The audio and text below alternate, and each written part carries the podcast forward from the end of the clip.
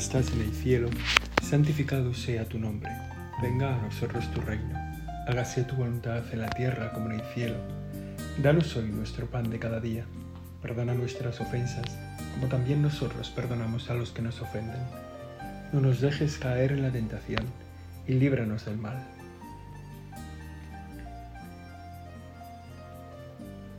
Nos acercamos en este rato de oración a un pasaje del Evangelio que nos da muchas ideas para nuestra propia vida cristiana, como tantos otros el Evangelio, de lo que nos habla de nuestra propia vida.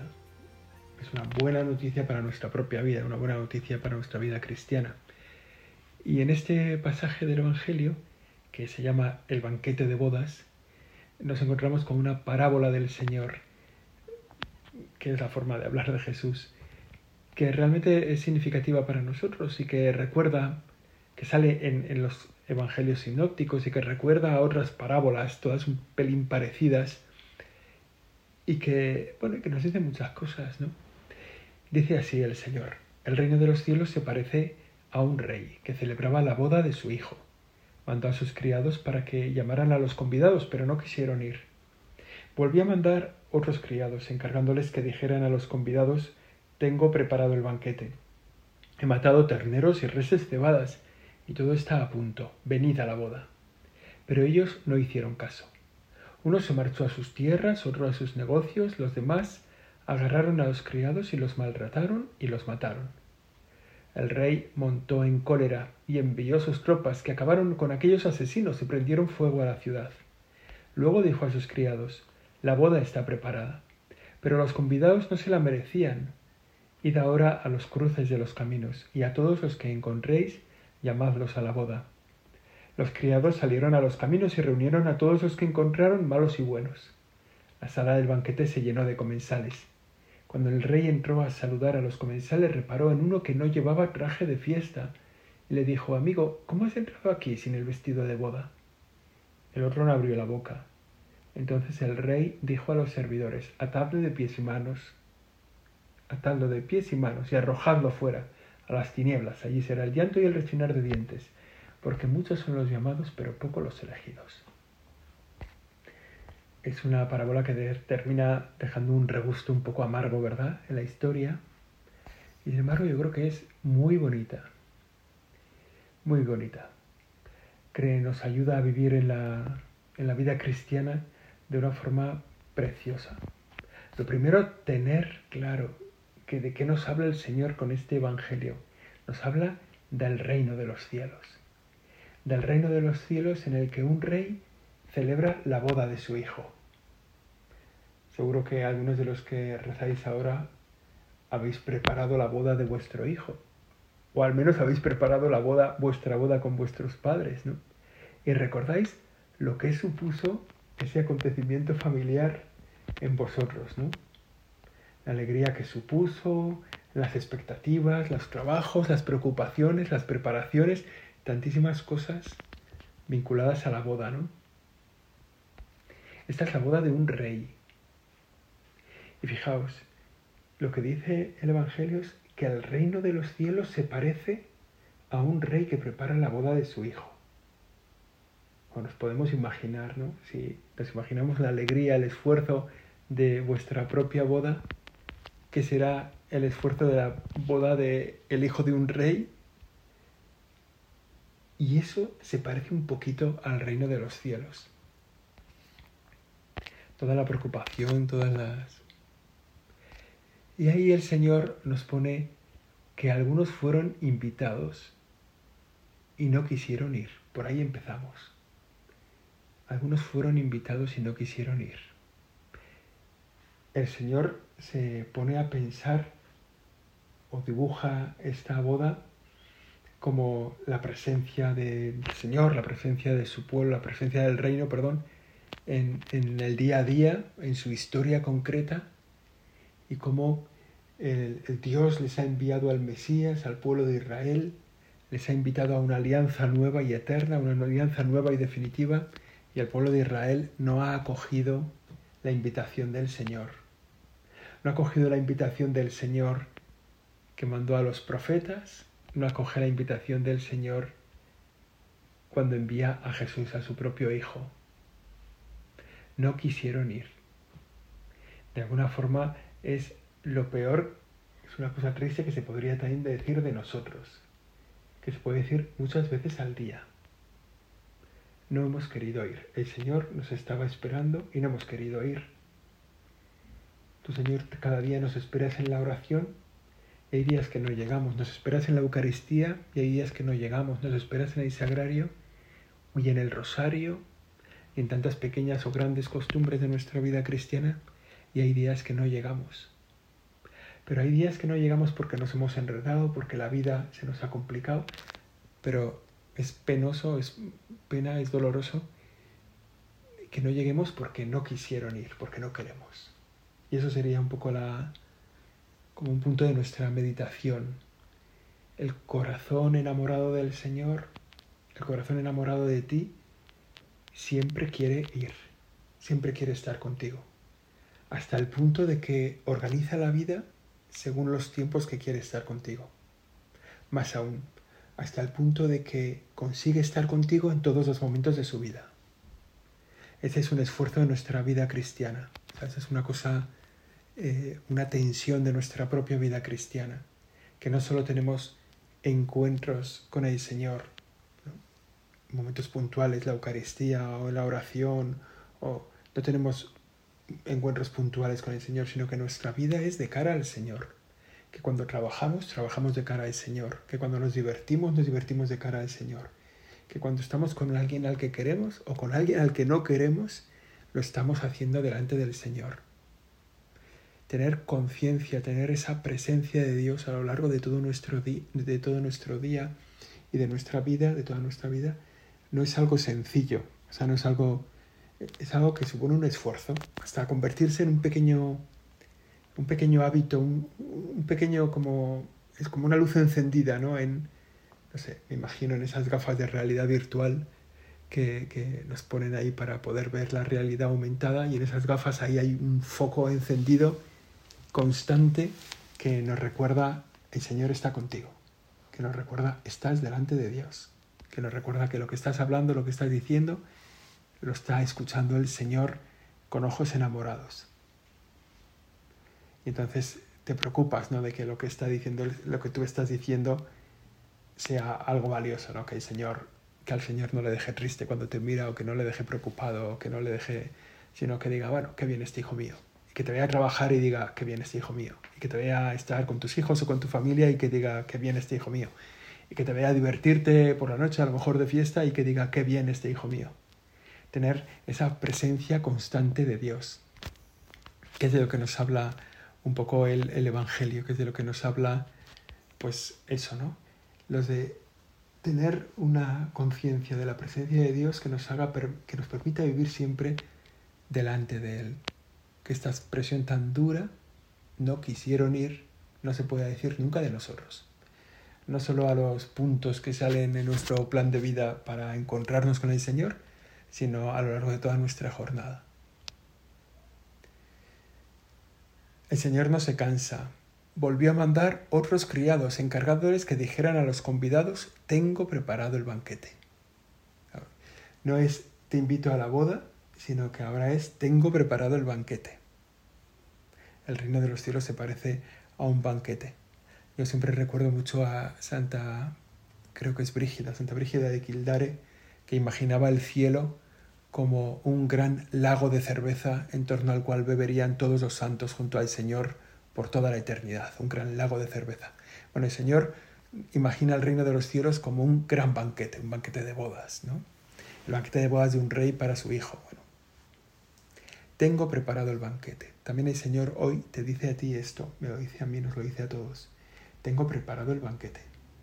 El banquete que es la fiesta del encuentro con Dios, la fiesta de la comunión con Dios. La certeza, la conciencia, el darse cuenta de que estás en comunión con Dios, de que Dios está en comunión contigo, de que en esa comunidad, en esa comunión trinitaria, tú participas, ¿no? que tú estás en ella. Tengo preparado el banquete. lo describe un poco, ¿no? He matado terneros, reses cebadas. Y, en y a esos segundos, fíjate, los primeros no quisieron ir cuando son invitados a la boda. Cuando vuelven los criados para invitar al banquete, los segundos no hicieron caso. No sé, se hace, se hace duro, ¿no? Ni siquiera, ni siquiera eh, hacer caso a una invitación. Se hace más duro cuando nos damos cuenta de que esos también podemos ser nosotros. El Señor se refiere en el Evangelio al pueblo judío, ¿no? Y, y como los que fueron llamados, estos pues no, no hicieron caso, no quisieron ir. Y luego, como invitó a todos, lo, lo que hemos escuchado al principio de la parábola, ¿no? Y, y, luego los otros, ¿no? los que estaban en los cruces de los caminos, pues estos se quisieron ir, ¿no? o, sí que llegaron al banquete de boda. Bueno, estos segundos, ¿no? A los demás agarraron a los criados y los maltrataron y los mataron. Estos que no hicieron caso, se les hincharon un poco las narices, ya se ve. Pues está bien, ¿no? Se ve que los criados eran insistentes, en, en, eran un poco grasas, diciendo hay que ir, hay que ir, hay que ir, ¿no? Y les costó la vida. A la vida de la iglesia sigue pasando esto.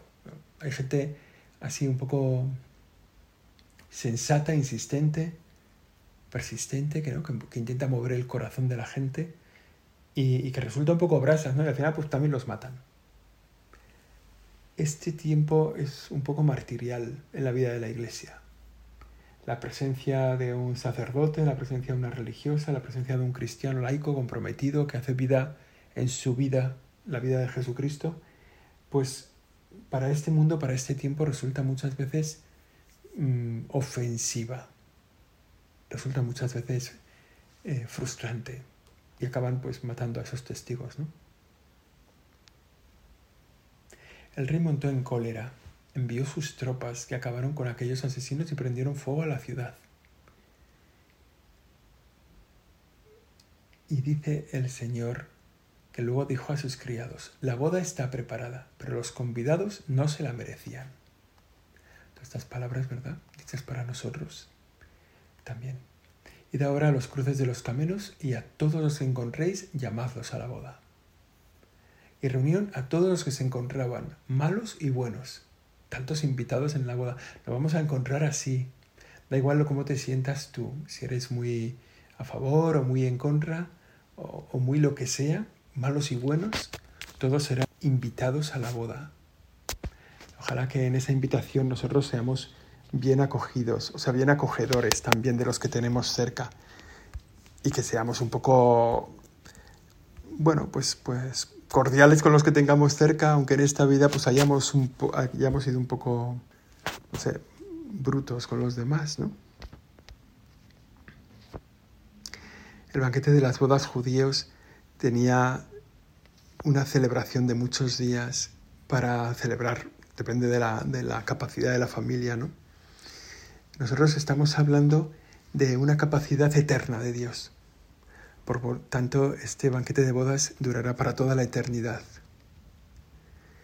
Y en este se encontraban esos dos problemas, ¿no? Los problema, el problema de los judíos que no aceptan la invitación, que son pueblo escogido, el pueblo judío, ¿no? El pueblo de Dios, ¿no? no aceptan la invitación. Pero luego está también el problema de de los cristianos, ¿no? que hemos sido invitados a la boda, que hemos acogido la invitación, pero que no nos hemos preparado para ella. Seguro que cuando el evangelista escribía esto estaba pensando en gente de su comunidad, a lo mejor gente con la que se encontraba, posiblemente todavía en las sinagogas, ¿no? gente con la que se encontraba y, y que no iba preparada, ¿no? Que, que llevaban la vida cristiana y la llevaban un poco arrastrada también ahora la vemos así, ¿eh? gente a nuestro lado que, que han sido invitados y que, y que participan, ¿eh? que participan de la vida cristiana, que participan de la Eucaristía, pero que, que la van arrastrando un poco. Aceptan esa presencia de Jesús en su vida, pero igual, no sé, gente que mira así un poco por encima del, del hombro a los demás y les dice, no, mira, yo es que soy cristiano, yo soy de los buenos, yo soy de los que de los que va a misa, yo soy, van mirando a la gente, ¿no? Y, y por eso hace ese añadido final que, que, escuchamos y que resulta tan sorprendente, ¿no? Cuando el rey entró a saludar a los comensales, reparó en uno que no llevaba traje de fiesta. y le dijo, amigo, ¿cómo has entrado aquí sin el vestido de boda?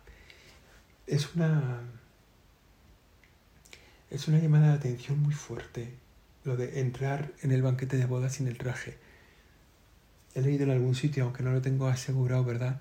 Que, es que el traje te lo, te lo proponían también, o sea, que, que te en las grandes celebraciones tal, te daban una vestidura adecuada para entrar, ¿no? De alguna forma te facilitaban no solo la invitación, sino el traje. Y este había entrado como sin, sin el traje, pero es que además ni siquiera da explicaciones. No abrió la boca.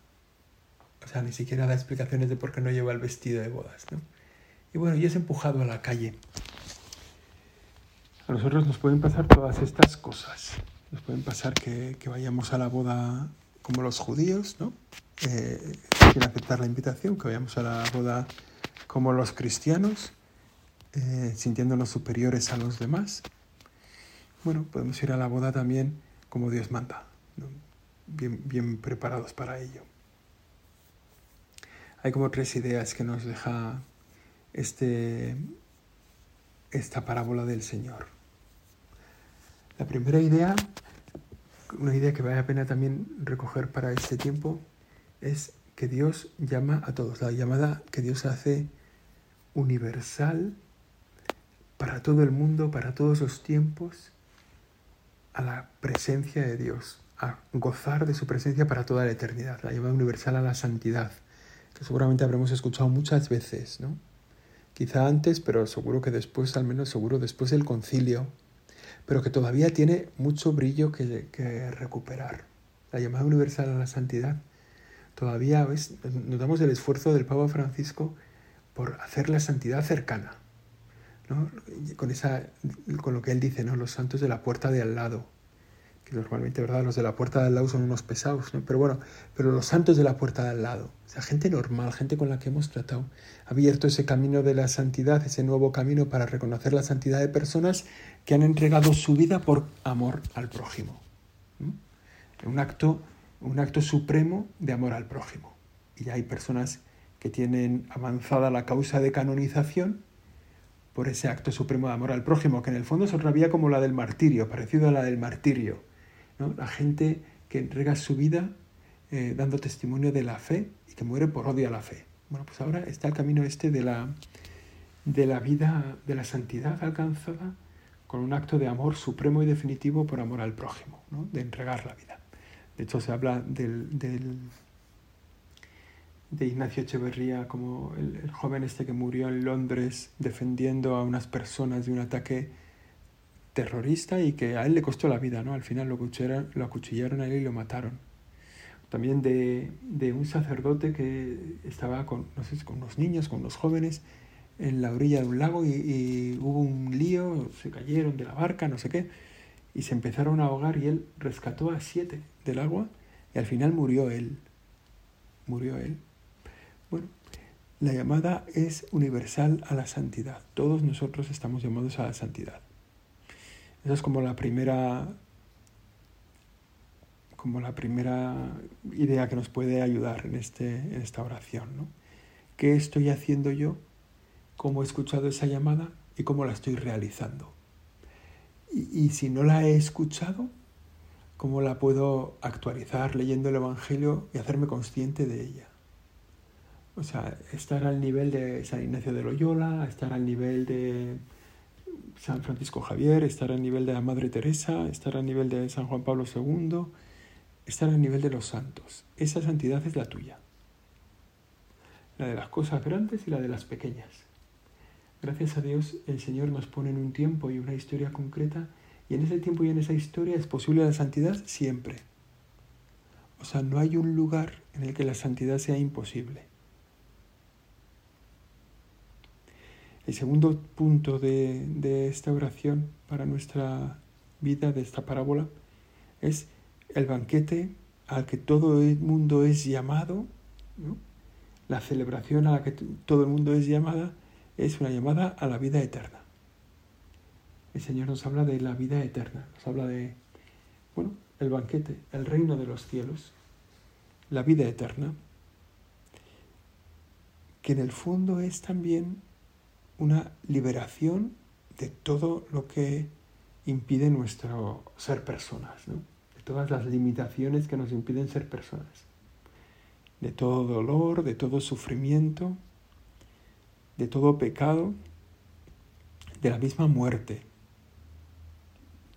Estamos liberados porque estamos junto al Señor, llamada a la vida eterna. Y este punto es el que más oscurecido está en nuestro tiempo. Es verdad que, estamos llamados para vivir felices en este mundo. O sea, la felicidad no se da, eh, digamos, solo en la eternidad o, o, la felicidad hay que pensar que aquí no la tendremos de ningún modo. No, no es verdad. Aquí estamos hechos pues, para hacerlo bien, para pasarlo bien. Estamos hechos para ser felices. ¿no? Pero la felicidad eterna y definitiva se da en el cielo. Entonces, eh, nosotros tenemos aquí en esta vida como un recorrido para ser felices, pero fácilmente se nos olvida la eterna. Fácilmente tenemos como un apagamiento de la eternidad. El momento en el que empieza la vida, empieza la vida definitiva, que es el momento de, de nuestra muerte, lo vivimos con mucha oscuridad.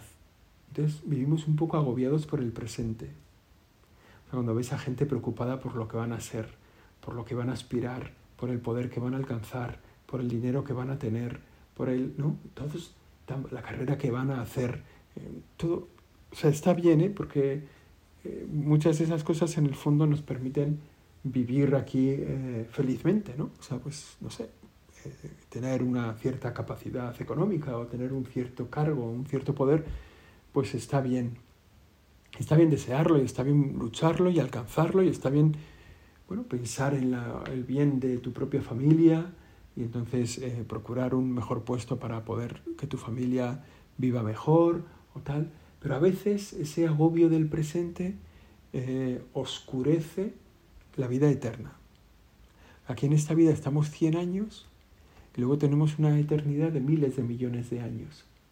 Entonces nos pasa un poco lo que pasa en la, en la parábola esa del Evangelio, ¿no? El que debía unos, unos denarios, ¿no? Y, y, el que debía no sé cuántos, una barbaridad eh, muchísimo más grande de dinero. Y entonces eh, uno andaba preocupado por los denarios que le debía al otro. ¿no? Tenía el alcance de todo lo que a él le habían perdonado. Aquí pasa un poco parecido. Tenemos, tenemos una preocupación por estos 80, 90, 100 años que vivimos aquí y, no nos damos cuenta de que el horizonte de los miles de millones de años que tenemos en la eternidad tendrían que hacer que nuestra vida aquí en la Tierra pues fuera más serena, más sencilla, más desocupada. O sea, mirar un poco a la eternidad, ¿no? Porque está bien mirar un poco los zapatos que tenemos y ver si vamos limpios, y está bien ir arreglados, y está bien hacer bien el trabajo y el examen y hacer cuidar bien a, los hijos, por supuesto, a la mujer, claro, y, enfadarse con el jefe poco o mucho, bueno, da igual, depende si eres jefe, ¿verdad? Pero el horizonte es la eternidad. O sea, donde de verdad pasan las cosas es en la eternidad. Por tanto, tener esa mirada amplia, tener esa mirada un poco larga. Y el tercer punto que nos anima este Evangelio es que Dios eh, quiere satisfacer todo lo que hay en tu corazón. todas las inquietudes de tu corazón las quiere satisfacer Dios.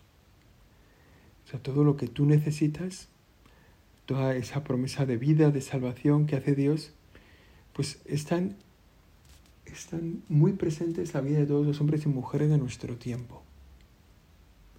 Dios quiere satisfacer todo lo que hay en tu corazón. Y, y si vas mirando un poco en tu corazón, seguro que hay ansia de verdad,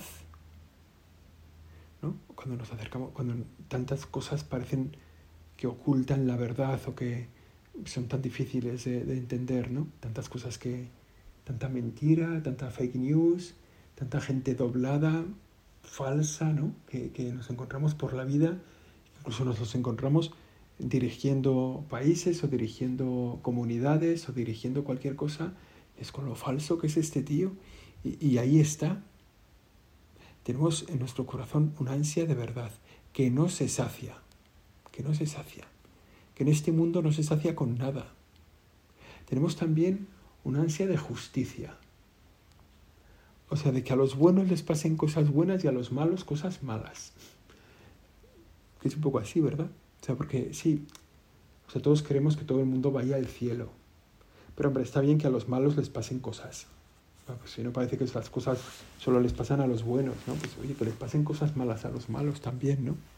Tenemos ahí una ansia de justicia, una ansia de verdad, de conocer la verdad de las cosas, una, una ansia de justicia, de que se restablezca el orden original, ¿no? De que en este mundo tan así compulso, tan rodeado de cosas, también tenemos una ansia de bien, Estamos hechos para el bien, ¿no? Estamos hechos para la felicidad, para la alegría, para el bien.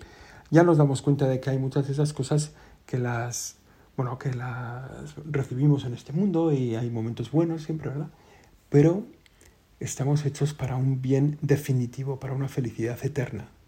Y todas estas cosas las quiere cumplir Dios en nosotros, ¿no? Esos anhelos que tenemos en nuestro corazón. El ser humano no tiene anhelo de volar, de un árbol a otro. Estoy aquí viendo a unos pájaros que van de un árbol a otro. Eh, no, ese no, no, no, tenemos ese anhelo. Es más, si vemos a un hombre que va de un árbol a otro volando, pensamos se mata. Y se mata, claro, en cuanto se tira del primer árbol, se mata. No, no, estamos hechos para volar.